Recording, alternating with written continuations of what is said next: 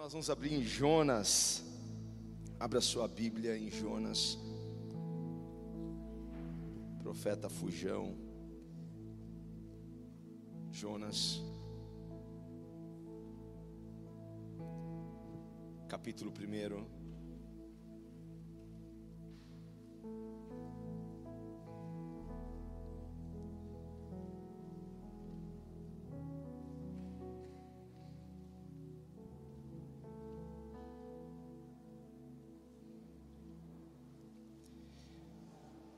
Achou? Amém. Diz assim: E veio a palavra do Senhor a Jonas, filho de Amitai, dizendo: Levanta-te, vá à grande cidade Nínive e clama contra ela, porque a sua malícia subiu até mim. E Jonas se levantou para fugir de diante da face do Senhor para Tarsis. E descendo a Jope, achou um navio que ia para Tarsis. Pagou, pois, a sua passagem e desceu para dentro dele, para ir com eles para Tarsis, de diante da face do Senhor. Mas o Senhor mandou ao mar um grande vento, e fez-se no mar uma grande tempestade, e o navio estava para quebrar-se. Vamos até o capítulo 2, versículo 1 e 2. E orou Jonas ao Senhor, seu Deus, das entranhas do peixe. E disse: Na minha angústia clamei ao Senhor, e ele me respondeu: No ventre do inferno gritei, e tu ouvistes a minha voz. Feche os seus olhos, soberano eterno e amado Deus. Nos encontramos aqui, Pai, para ouvirmos a tua palavra, tua santa e bendita palavra. Ela, Pai amado, que é alimento para nós. Portanto, Senhor, Pai, apreciaremos as tuas palavras neste momento, sem distração, Senhor, sem, Pai amado, contenda em nosso coração e nossa mente, porque sabemos que a tua palavra, Pai, ela é fiel. A tua palavra, Senhor, ela é libertadora. Senhor, no nome de Jesus, venha nos consolar, nos exortar e nos edificar, Pai, com a Sua palavra no nome de Jesus eu lhe peço, amém. Alguém grite amém. Glórias a Deus. Toma o seu lugar. O tema da minha mensagem hoje é volte para o plano. Diga para alguém que está perto de você, volte para o plano. Eu acredito que esta palavra será uma boa palavra para alguém que precisa voltar para o plano de Deus. Eu não sei se você já pensou nisso, em como você foi parar nessa situação, em como você se enfiou nessa bagunça que está a sua vida hoje.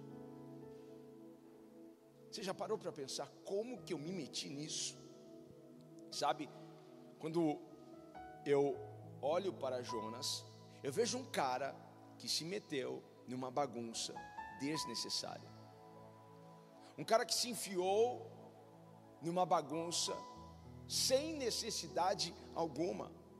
Porque Jonas se esqueceu de que as nossas escolhas e decisões, essas escolhas que nós fazemos agora, hoje, por exemplo, é o que irão determinar a história que nós contaremos amanhã.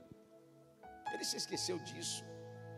E Deus havia chamado Jonas para um plano. Deus havia chamado ele e Deus queria usá-lo para cumprir a sua vontade, o seu propósito em Nínive. Deus queria que Jonas fosse para onde? Para Nínive. Esse era o propósito, esse era o plano. Porque Deus nos chama para cumprirmos o seu plano. Deus te chama para cumprir para você cumprir a vontade dEle. Deus te chama, Deus me chama para cumprirmos a agenda de Deus. Não é a nossa agenda que deve ser cumprida, não é o nosso plano, mas é o plano de Deus, é o plano do eterno. Porque Deus, Ele sempre, Ele vai chamar os seus filhos para fazer a sua vontade, e aí Ele envia os seus servos com toda a unção, com toda graça, para serem um instrumento de cura, de restauração, de libertação. Deus sempre nos levanta para que possamos executar a Sua vontade, e Ele nos capacita. Embora Deus seja soberano, embora Deus seja todo-poderoso, embora Deus seja esse Deus tremendo, Ele quer que nós façamos a Sua vontade e Ele quer nos usar para o seu plano. Você fica feliz com isso, em saber que Deus quer usar você para um plano maior? Deus quer nos usar, e diante do plano que Ele tem para nós, Ele nos deu e Ele nos permitiu fazermos a escolha.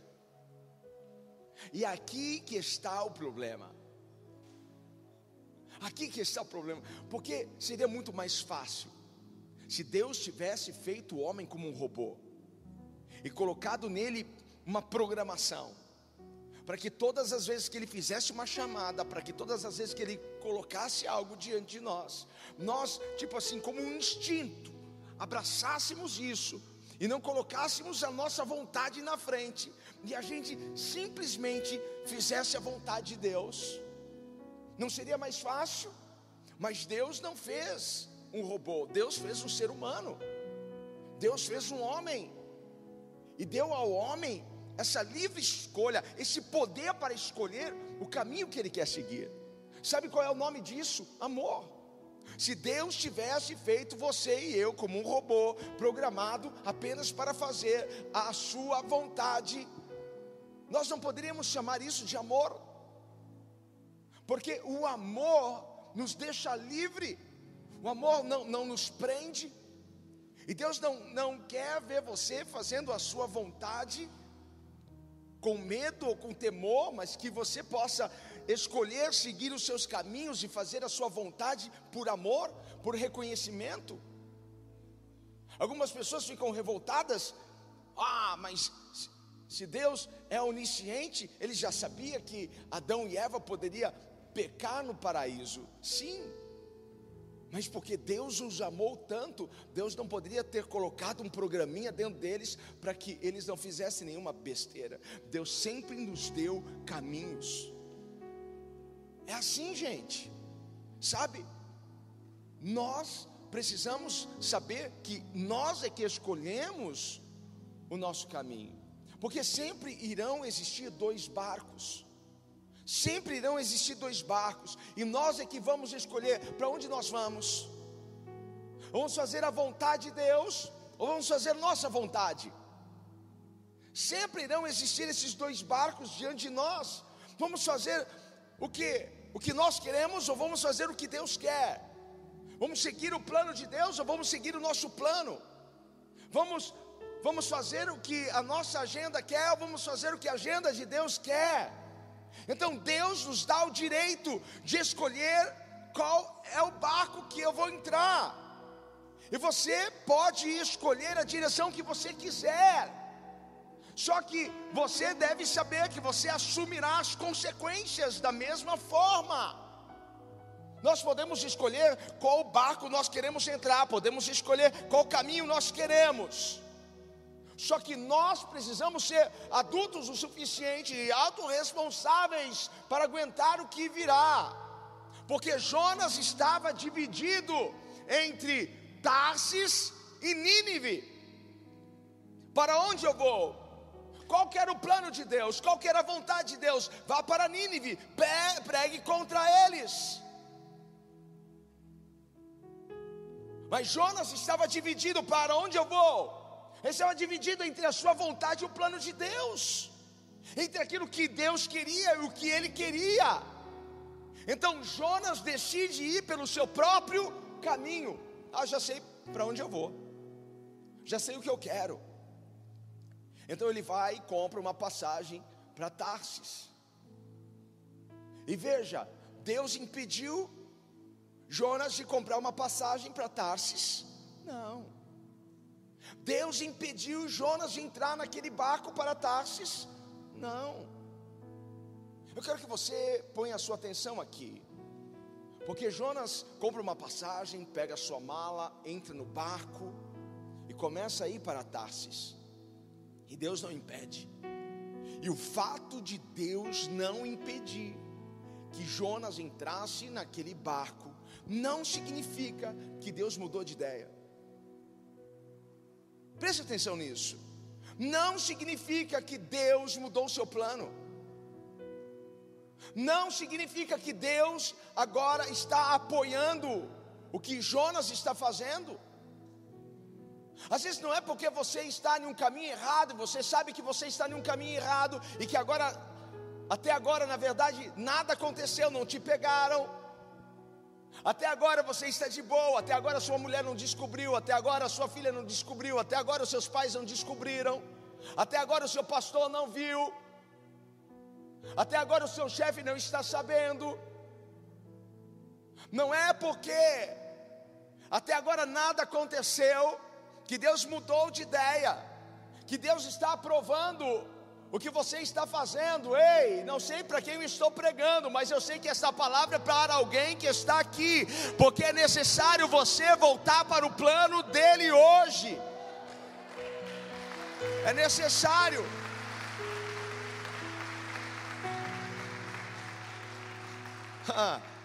o que nós estamos vendo, esse escândalo que nós estamos vendo, com alguns da minha classe, por um tempo, por um tempo nada aconteceu. Mas chega um dia em que a casa cai. Chega um dia em que o boleto passa lá por debaixo da nossa porta e a gente tem que pagar. Chega um dia, sabe? Sabe o que está acontecendo com Jonas? Deus só está respeitando a escolha dele. É isso que Deus está fazendo eu estou respeitando a sua escolha. É para Tarsis que você quer ir? Então, Tarsis se torna a vontade permissiva de Deus. Deus está permitindo Jonas ir para Tarsis. E lá em Provérbios 14, 12 vai nos dizer que há caminhos que para o homem parece ser um caminho de bem parece ser um caminho reto, parece ser um caminho direito, mas o seu final, o seu final é de morte, o seu final é de destruição. Sabe, o problema de nós seguirmos o nosso próprio plano é que nós nunca iremos alcançar o destino que Deus desenhou para nós. Quando você escolhe seguir o seu plano, a sua agenda, você nunca irá se deparar com aquilo que Deus desenhou e projetou para você. Cada vez mais vamos nos distanciando do futuro que Deus tem para nós. E quantas pessoas estão distantes do futuro que Deus tem para elas? Mas sabe o que é lindo em Deus? É que Deus é um Deus de uma nova chance, de uma nova oportunidade, e Deus está dando novas oportunidades hoje aqui nessa manhã. Deus está dando para você. Aleluia. Sabe, Jonas tinha até bons argumentos. Jonas tinha até um bom motivo para dizer: Eu não quero ir para Nínive. Ele tinha um bom argumento. Sabe, há uma frase que diz o seguinte: aquele que é bom em argumento é ruim demais em arrependimento. E ele tinha um bom argumento para fugir do plano de Deus, para desobedecer o plano de Deus, porque quem eram os ninivitas? O povo de Nínive era um povo maligno, um povo implacável. Era um povo de um, de, um, de um caráter que se assemelhava ao caráter do povo de Sodoma e Gomorra. Nínive era inimiga do povo de Jonas, do povo de Deus. E Jonas tinha uma opinião pessoal, sabe? A gente está cheio de opiniões pessoais. E quando Deus nos manda fazer alguma coisa, a gente sempre vai ter uma opinião pessoal sobre isso. A gente sempre vai ter, ah, eu acho, eu penso desse jeito. Então a opinião pessoal de Jonas era diferente do, do projeto, do programa de Deus. Só que quando Deus coloca algo nas nossas mãos para fazermos, quando Deus nos chama para alguma coisa, Ele não nos pede a nossa opinião. O que, que você acha disso? Ele simplesmente quer que você vá, Ele simplesmente quer que você execute o plano, porque é a vontade dele que deve imperar, é a vontade dele que deve estar acima das nossas vontades. Ei, tem alguém em casa hoje aqui? Aleluia! Que bom, que bom saber que eu não estou sozinho, hein? Porque eu posso não ouvir os meus irmãos que estão no online, mas eu posso ouvir o seu glória a Deus, o seu aleluia aqui. A nossa opinião não vale de nada. O que vale é o que Deus quer, é o propósito de Deus. Deus não, não pede para a gente, ah, você, você concorda com isso? Não, Ele simplesmente nos dá ordem. Ele simplesmente coloca o plano. Sabe, nós, nós não podemos fugir de Deus, mas nós podemos fugir dos planos de Deus. Jonas não estava fugindo de Deus, estava fugindo do plano de Deus. E todas as vezes que nós fugimos do plano de Deus, todas as vezes que você ignora a voz de Deus, o diabo coloca um barco para você, para te levar para longe. Um barco que sempre vai navegar para longe da vontade e do querer de Deus. É sempre assim, ignora a voz de Deus para você ver. Fuja do plano de Deus. Mas nós não damos conta de que a nossa desobediência não traz transtorno apenas para nós, mas também traz transtorno para aqueles que estão ao redor de nós. Porque o barco em que Jonas estava começou a ser assolado por um forte vento, e esse forte vento se tornou uma grande tempestade. Olha só, quantas pessoas estavam naquele barco que não precisavam estar passando por aquilo. Quantas pessoas que estavam naquele barco que não precisavam ter perdido coisas para sobreviver. Nós não damos conta disso.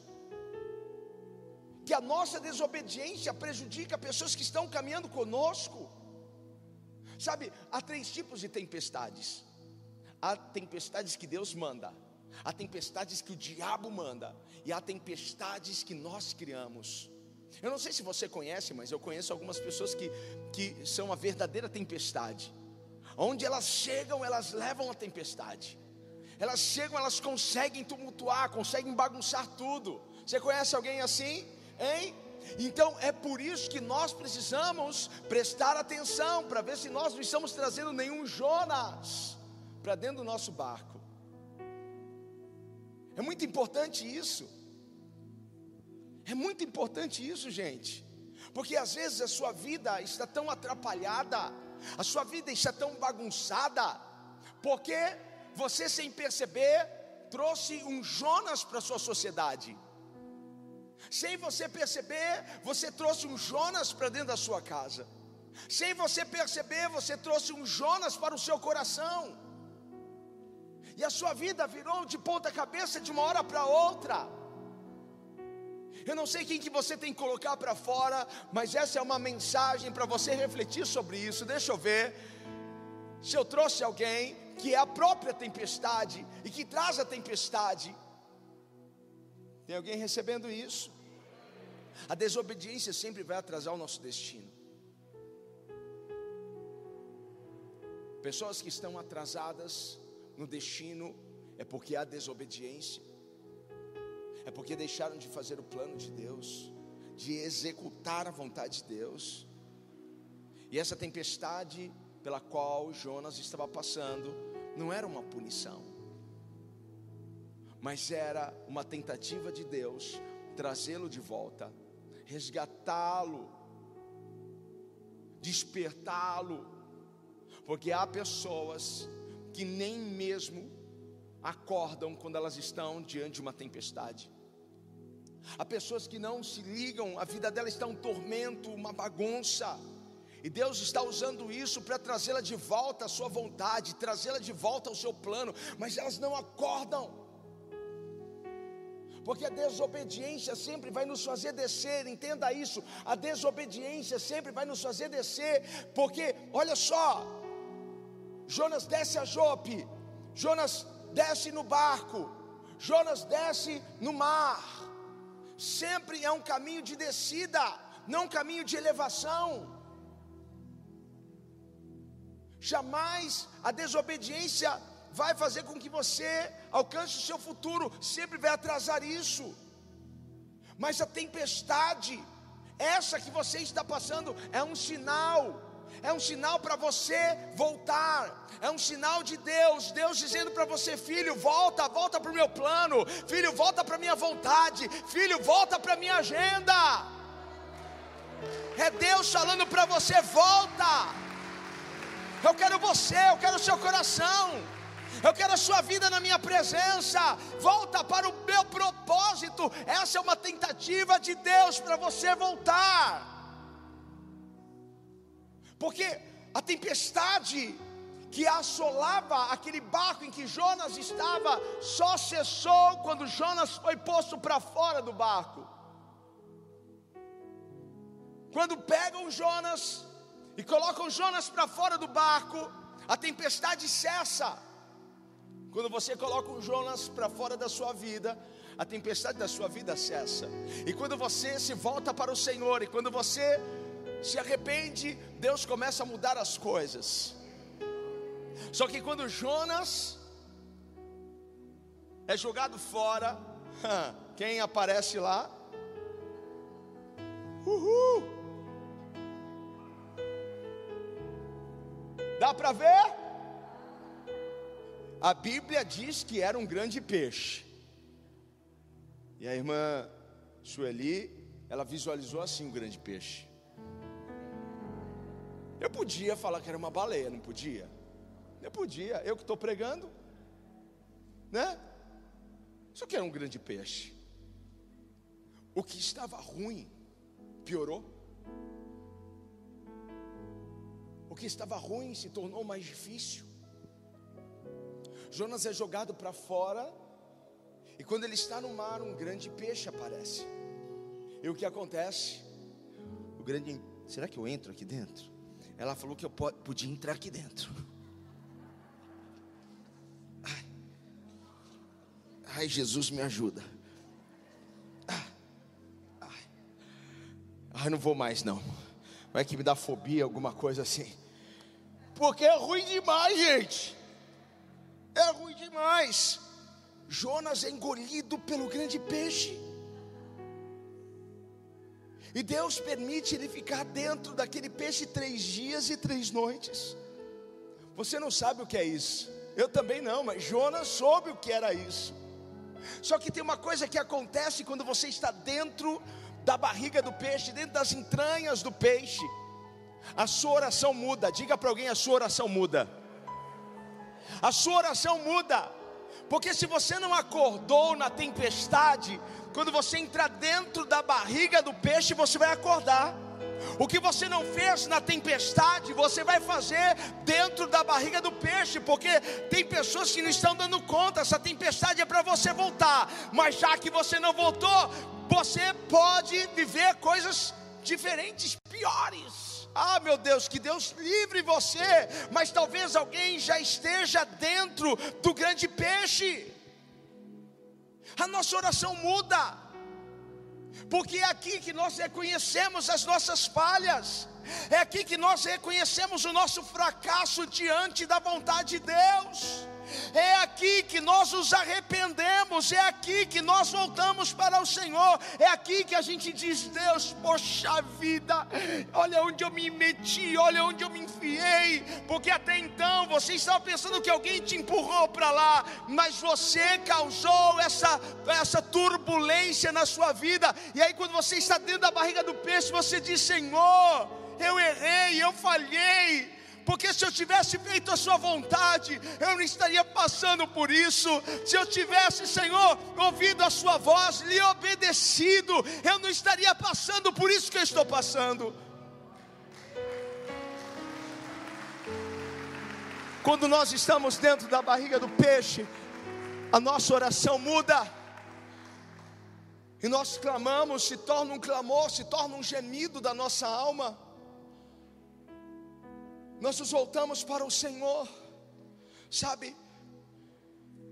A gente olha a Ásia. Se eu não tivesse esfriado na fé, se eu não tivesse desobedecido ao Senhor, mas sabe qual é a boa notícia? Que você pode estar no alto de uma montanha, você pode estar no mais profundo de um abismo, você pode estar dentro das entranhas de um peixe, Deus te vê, Deus olha para você, Deus sabe aonde você está, Deus sabe exatamente aonde você está agora. É uma boa notícia, Deus está te vendo. Os olhos de Deus estão por todos os lugares. Deus está vendo você aonde você está agora.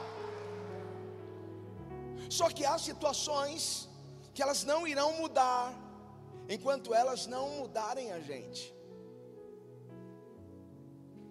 Entenda que cai a ficha hoje. Às vezes você está pedindo para Deus mudar uma situação e Deus quer usar essa situação para mudar você, porque enquanto essa situação não mudar você, você não vai vê-la diferente. Porque a situação de Jonas começou a mudar dentro das entranhas do peixe, quando ele disse sim ao plano de Deus. As coisas começaram a mudar dentro da entranha quando Jonas começou a mudar. Quando ele mudou a sua mente, quando ele mudou a sua oração, quando ele mudou o seu clamor, quando ele abriu o seu coração. E aí o que Deus faz? Deus fala com um grande peixe. Ei, ei, olha só, gente, que absurdo. Deus fala com o peixe, o peixe ouve e obedece. Deus fala com o profeta, ele ouve e não obedece. Deus falou com o piolho, Deus falou com o rã, e obedeceram. Agora você, com essa inteligência, não obedece Deus. Mas Deus diz para aquela baleia: coloca o meu filho. Chegou a hora dele sair dessa situação, chegou a hora dele sair desse problema, chegou a hora dele sair dessa entrega. Ei, baleia, grande peixe, põe o meu servo para fora. Põe o meu servo para fora. Uh! Aleluia! Quando você diz sim à vontade de Deus, Deus pega aquela situação e ele começa a sacudir. Ah, você já, você já esteve naqueles brinquedos de parquinho de criança senta? Gente, eu não posso ver uma criança sentada naquele negócio lá que o pessoal fica girando, que eu passo mal.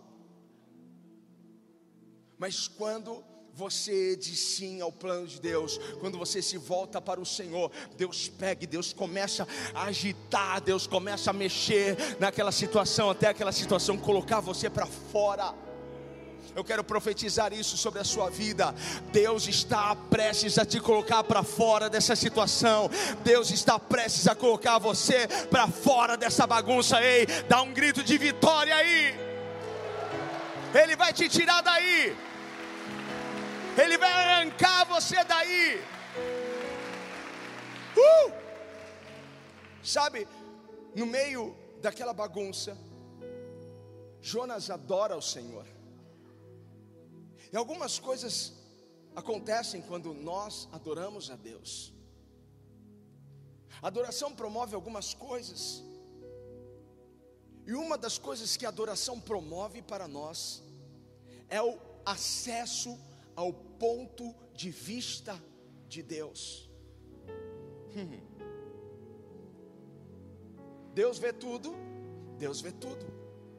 A nossa visão é limitada, sim, a nossa visão é limitada, mas quando nós adoramos, nós acessamos o ponto de vista de Deus e passamos a ver a nossa vida, a nossa situação, como Deus vê. É uma boa notícia essa daqui para você, hein? A adoração nos faz andar sobre a tempestade. A adoração invade o problema. Diga para alguém: a adoração invade o problema. ah, eu sempre gosto de usar esse exemplo de Paulo e Silas na prisão, porque eles estavam com um problema grande, não estavam? Mas quando eles começaram a adorar, a adoração invadiu aquele problema. A adoração trouxe um problema para o problema. Ai, gente, acorda, vai me ajuda. A sua adoração vai trazer um problema para o seu problema. Então, essa é a hora que você tinha que levantar as suas mãos e adorar o Senhor. Vamos trazer um problema sobre o problema. Alguém pode me ajudar a adorar aqui nessa manhã? Oh! Vamos adorar o Senhor. Esses são os benefícios da adoração. Jonas começa a adorar, Jonas começa a abrir o coração, Jonas começa a se arrepender, Jonas se volta para o Senhor, Jonas diz sim para o plano de Deus, enquanto ele estava dizendo sim, Deus estava sacudindo aquela situação. Enquanto você disser sim para o plano de Deus, enquanto você adorar ao Senhor, Deus vai sacudir tudo e Deus vai te pôr para fora. Ele já está dando a ordem, põe ele para fora dessa situação. Deus é maravilhoso. Deus vai te tirar disso. Aleluia. Olha, todo esse transtorno, toda essa bagunça foi causado pela resistência de Jonas ir até Nínive e pregar para eles. Tudo isso começou quando ele resistiu o plano de Deus. Sabe quando eu olho para essa passagem, eu penso o seguinte: eu acho que, que Jonas deveria ser um profeta muito talentoso. Porque, porque a impressão que eu tenho é que, que ele tinha tanto talento, tanta sabedoria, tanta unção. Porque Deus o mandou sozinho para uma grande cidade. Nínive não era uma cidade qualquer. Nínive era uma grande cidade fortificada. Ela tinha muros, as paredes de 15 metros, sabe? Mais ou menos 150 mil pessoas habitavam aquela cidade. E Deus enviando um para pregar. A Bíblia diz para nós que levava três dias andando para você cercar a cidade. Era uma cidade grande, uma cidade muito bem estruturada. Então Jonas deveria ser o cara mesmo para ir lá. Porque eu não iria sozinho, eu ia pegar o pastor Roberto, ia pegar a pastora Jaqueline, ia pegar aqui uns irmãos, aqui uns manos, aqui vamos lá, aqui. É? Aquele povo lá é embaçado, aquele povo é difícil, aquele povo pode, pode né, querer. Então vamos, vamos com uma tropinha boa aí. Mas Jonas ele foi para Nínive, sem microfone, sem caixa de som. Ele foi para pregar em Nínive sem YouTube, sem rádio, apenas usando a sua voz. E sabe qual era a mensagem que Jonas levou para Nínive? Era: se preparem, porque essa cidade será destruída em 40 dias. Se preparem, pensa, tudo estava contrário a Jonas, tudo estava contrário à sua pregação, porque aquele povo não servia a Deus, aquele povo não adorava a Deus, eles adoravam uma deusa que não tinha nada a ver com Jeová, com o Senhor. Então o risco era muito grande. Ele estava naquela cidade pregando a palavra, pregando a palavra. Mas sabe qual é a maior lição que eu tenho nessa história? A maior lição que eu tenho, o que mais me anima, o que mais me entusiasma nessa história, nessa passagem, é o fato de que Deus não queria usar Jonas para consertar Nínive, Deus queria usar Nínive para consertar Jonas.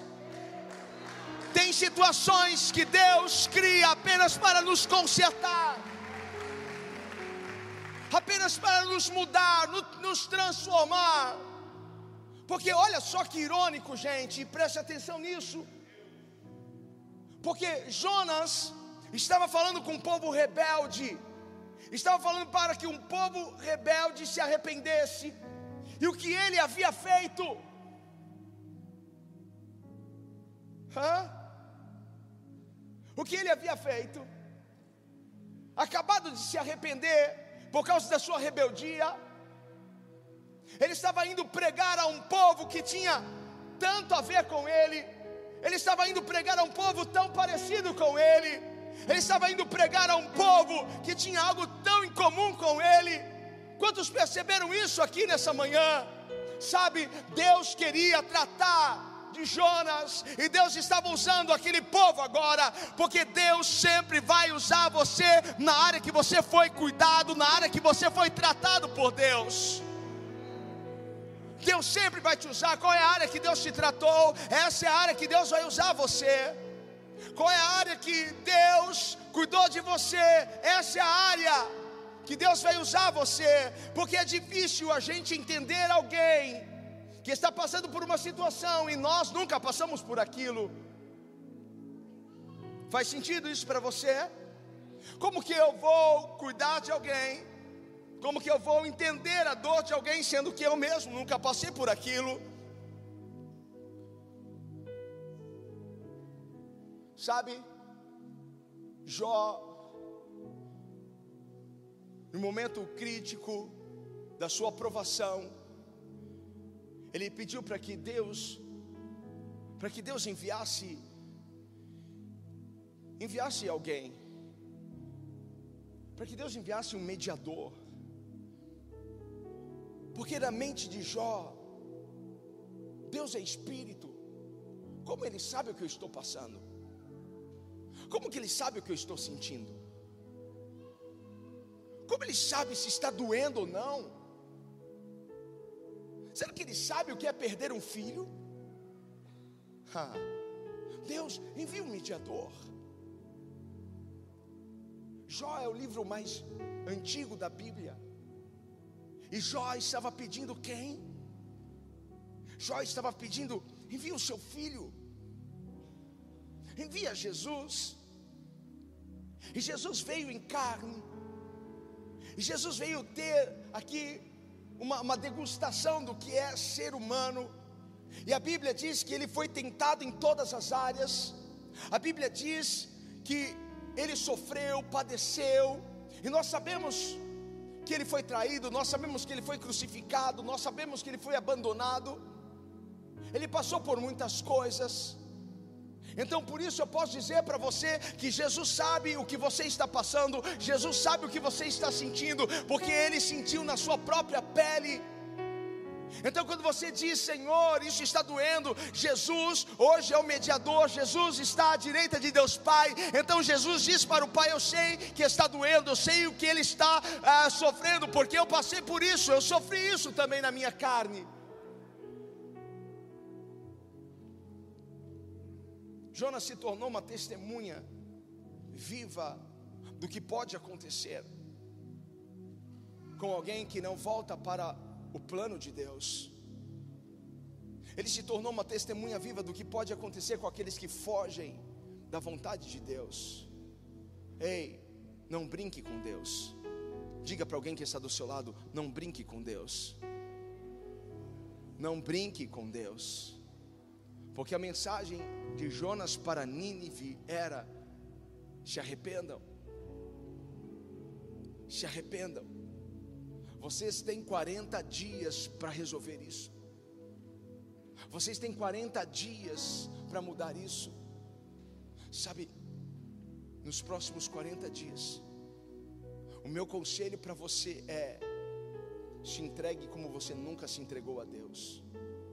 Consagre a sua vida como você nunca consagrou a sua vida antes. Busque a Deus como você nunca buscou antes. Ore como você nunca orou antes. Se entregue verdadeiramente. Adore em um nível que você nunca adorou antes. E você pode começar agora a fazer isso. Porque Deus tem um grande avivamento reservado para você para sua casa. Esse é o tempo de nós buscarmos. Esse é o tempo de nós nos arrependermos. Esse é o tempo de abraçar o plano e a vontade de Deus. Esse é o tempo de dizer não.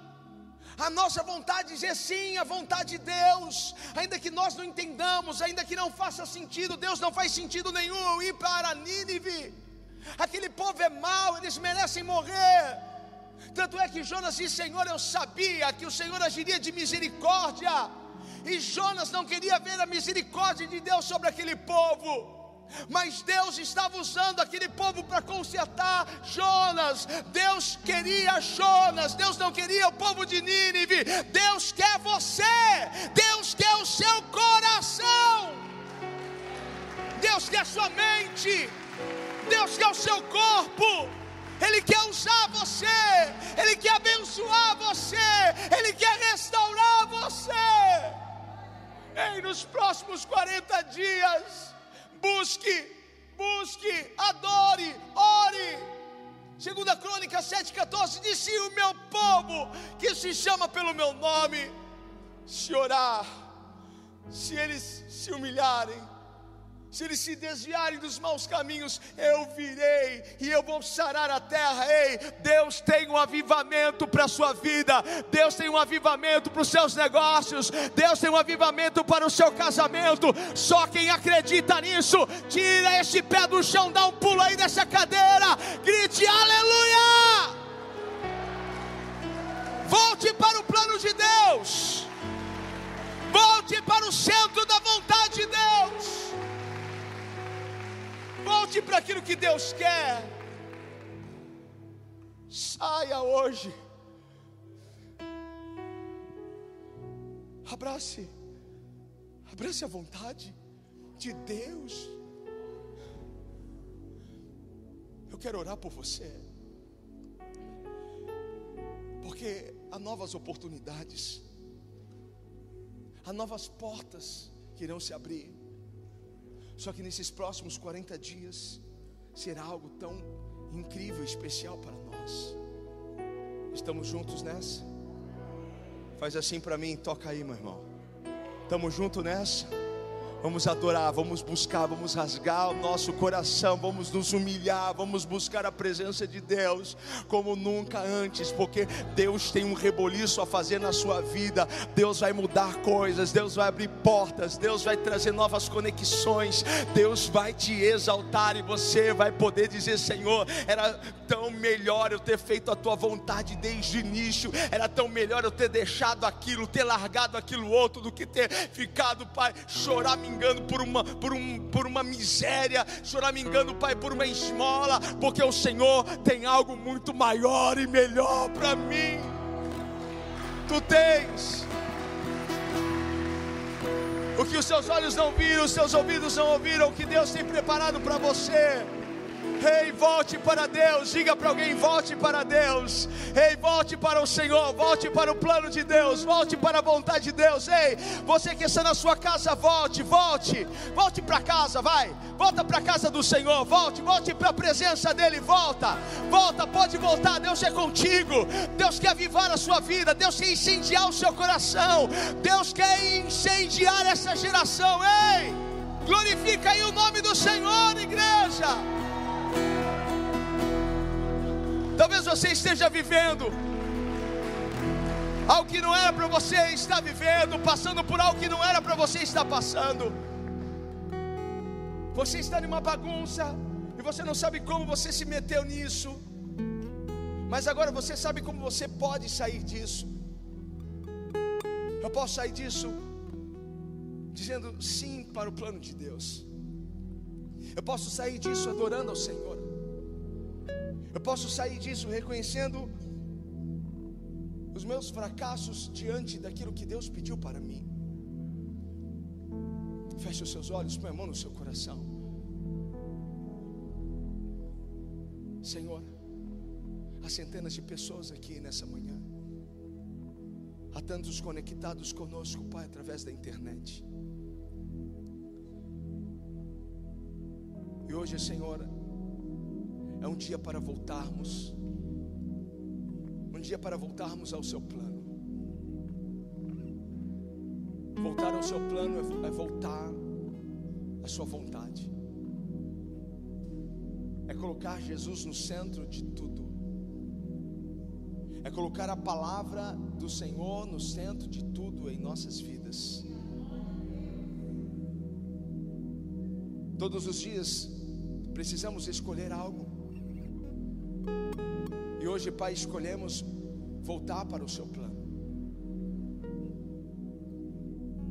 Há pessoas que estão como Jonas dentro das entranhas daquele grande peixe, clamando, gemendo, chorando, estão desesperados. Uma tempestade, Senhor, vem para nos despertar. E quando nós não nos despertamos na tempestade, o Senhor prepara algo ainda maior. E o Senhor tira todo o nosso conforto. Mas é ali que precisamos clamar e saber que o Senhor está olhando para nós. Senhor, que nesses 40 dias que virão, o Senhor venha ouvir o clamor, venha ouvir, Pai, a adoração do seu povo, venha ver, Pai amado, a rendição, o quebrantamento, que o Senhor veja, Pai, que os teus filhos estão colocando a Ti e o teu reino em primeiro lugar, e que por causa disso o Senhor venha sacudir tudo. Então, meus irmãos, nos próximos dias, não tenham medo se algumas coisas ficarem um pouco mais tumultuadas. Não tenha medo se você perceber que parece que a pressão aumentou. É que Deus está sacudindo as coisas é que Deus está mexendo nas estruturas. Rei, não tenha medo, não, não, não te apavores. Porque em breve o Senhor vai te arrancar dessa situação. Em breve o Senhor vai te tirar disso. O Senhor vai te tirar desse, desse lamaçal. O Senhor vai te tirar dessa bagunça. Senhor, eu intercedo pelos meus irmãos. Para que haja força. Para que haja foco. Para que eles não venham desfalecer, Pai para que eles possam perseverar em te buscar, em te adorar. Deus, tu és poderoso, tu és glorioso, tu és maravilhoso. Nós te adoramos, nós te adoramos, nós te adoramos, Rei dos Reis, Senhor dos Senhores. Quem é que pode? Quem é que pode fazer? Quem é que pode curar como o Senhor? Quem é que pode libertar como o Senhor? Quem é que pode? Quem é que pode? Quem é que pode? Não há outro como tu, Pai. Só o Senhor é Deus, só o Senhor é Rei. Nós queremos te exaltar, nós queremos te adorar nessa noite, Pai. Nós já começamos, ó Pai, a nossa quarentena. Nós começamos agora, Pai, na tua presença, diante do teu altar, Pai. Ah, Senhor, rasgamos, rasgamos as nossas vestes, rasgamos os nossos corações diante da tua presença, nos humilhamos, Pai. Esperamos um avivamento, esperamos, ó Pai, uma manifestação do Seu poder, esperamos, ó Pai, uma manifestação da Tua graça, da Tua glória. Oh Espírito Santo, levante as suas mãos, igreja, adore o Senhor, Ele está aqui. Ele está aqui, Ele está aqui. Me ajude a adorá-lo, me ajude a adorá-lo, me ajude a engrandecê-lo, me ajude, me ajude. Abre a sua boca, diga a Ele, diga a Ele, diga que Ele é grande, diga que Ele é poderoso, diga que Ele é glorioso. Diga, diga, diga, diga não há Deus maior, não há Deus melhor. Diga não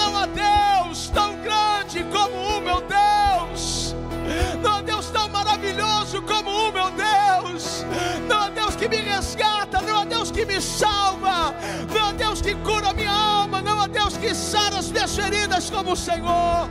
Não há Deus que me fortalece, não há Deus, não há Deus que me perdoa como o Senhor.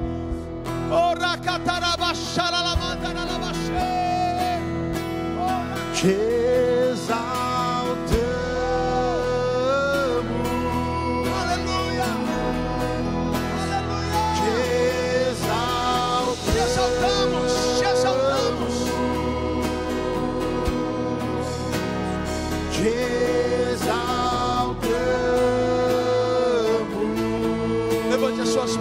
adore o Senhor. Ó Senhor. Faça isso na sua casa também. Adore, adore, adore. Te exaltamos.